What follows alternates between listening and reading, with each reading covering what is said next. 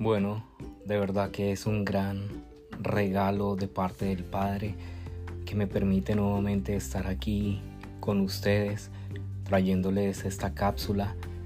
Y créanme de corazón que cada vez que me siento hacer una cápsula es un gran regalo tan grande porque siempre le pido al Padre que me siga utilizando para llevar su palabra y si puedo ser ese instrumento útil para cambiar la vida de una persona, bendito sea Él, bendito sea su santo nombre, porque la idea de estas cápsulas es que donde quiera que estés, que tú la puedas escuchar, que aprendas más de su palabra, pero aparte de todo que con esa pequeña porción de su palabra pudiste aprender algo que te cambió la vida, que te dejó y que te pudo transformar, no solamente por un momento, sino que puede transformar tu vida. Pero lo más importante, que llegues a sus pies. Bueno, eh, no siendo más, hoy quiero traerte, esta cápsula va a ser pequeña, van a ser solamente tres versículos he sacado de, de la misma Torah, de la misma palabra, aunque están en diferentes partes, no están juntas, pero todas van de la mano, todas van unidas. Quiero empezar con Salmo 37, 7. Salmo capítulo 37, versículo 7, donde nos dice, guarda silencio ante Elohim y espera en Él. Recuerda que Elohim es el nombre de nuestro amado Dios. Guarda silencio ante Elohim y espera en Él. No te alteres con motivo del que prospera en su camino, por el hombre que hace maldades. Ahora quiero leerte Mateo 11, 28. Venid a mí todos los que estáis trabajados y cargados, y yo os haré descansar. Quiero detenerme un momento en estos dos versículos. Y en el primero a veces nos pasa de que estamos, nos sentimos mal y decimos, Señor, ¿por qué aquella persona que ni siquiera cree en ti, Padre? porque aquella persona que ni siquiera va a la iglesia, que ni siquiera te busca, que ni siquiera ora, porque les va bien, porque prosperan, Señor, y porque yo, mi familia, tratamos de hacer lo más derecho delante de ti, porque yo siempre te tengo en mi boca, porque siempre estoy buscando tu palabra, Señor, y hablo ante los demás de ti y por qué no prospero, Señor, porque las cosas no se me dan, porque lo que tanto te he pedido no se me ha dado, Señor. Pero es entender que la voluntad de Dios es buena, agradable y perfecta. Es entender que aunque pareciera que Él no nos escuchara, eso es lo que nosotros creemos. Pero Él todo tiene su tiempo y todo tiene su hora.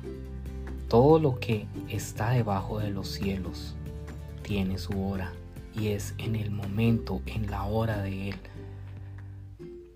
De hecho, nosotros cuando estamos orando en su en esa oración modelo que él nos dejó, dice, "Hágase tu voluntad." Y nosotros siempre se nos olvida creemos o queremos más bien que se haga nuestra voluntad.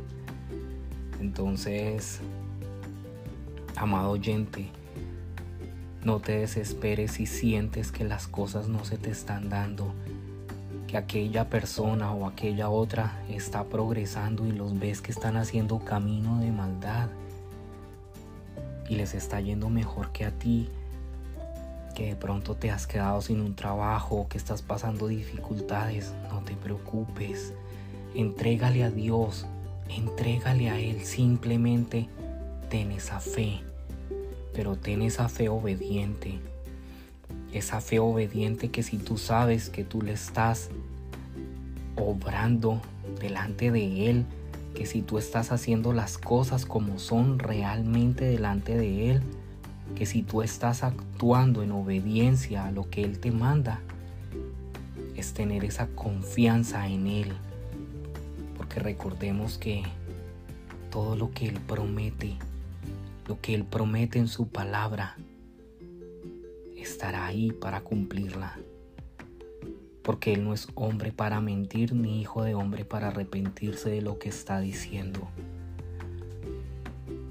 Quiero llevarte a Hebreos capítulo 11, versículo 6, donde dice, pero sin fe es imposible agradar a Dios, porque es necesario que el que se acerca a Dios Elohim crea que le hay y que es galardonador de los que le buscan. Así es, tú no puedes decir que sí, crees en Él y que tienes la fe. Pero es difícil a veces cuando uno no está viendo las cosas a simple vista, lo que uno espera y las cosas no se dan.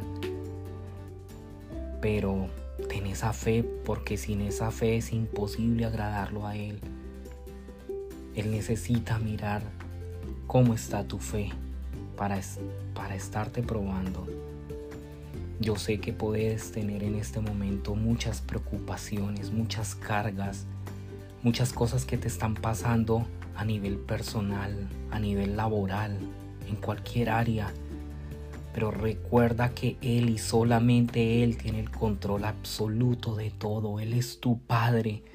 Y si tú lo obedeces, Él no te va a fallar, Él no te va a desamparar amantísimo Rey y Padre Celestial, amantísimo Dios, glorioso, Padre de misericordia, Rey bueno, Rey majestuoso. Gracias por cada una de las cosas que nos brindas, por todo lo que nos das, Señor. Es saber que tu voluntad es buena, agradable y perfecta, Señor. Que tú tienes el control de todo, que aunque a veces creemos que aquellos que están haciendo la maldad es los que les está yendo bien, pero es saber que tú no nos desamparas, es saber que tú estás ahí con nosotros.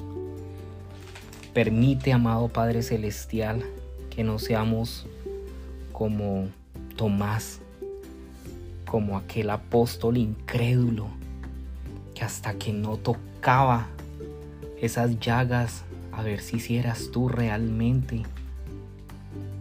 Él tenía que mirar si realmente estabas vivo o no. Y por eso dijo, no, tengo que tocar sus llagas. Ayúdanos a no ser como ese Tomás incrédulo, Señor.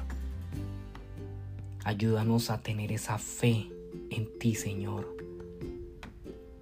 A poder caminar ciegamente en ti, Señor a poder ser guiado siempre bajo tu voz, obedecerte Señor. Gracias amado Padre Celestial, Padre glorioso, Padre de misericordia, porque yo sé que mis preocupaciones y todo lo que ahora estoy teniendo, te las entrego y sé que tú estarás ahí para responderme. En el nombre de nuestro amado Yehoshua te hemos orado. Amén.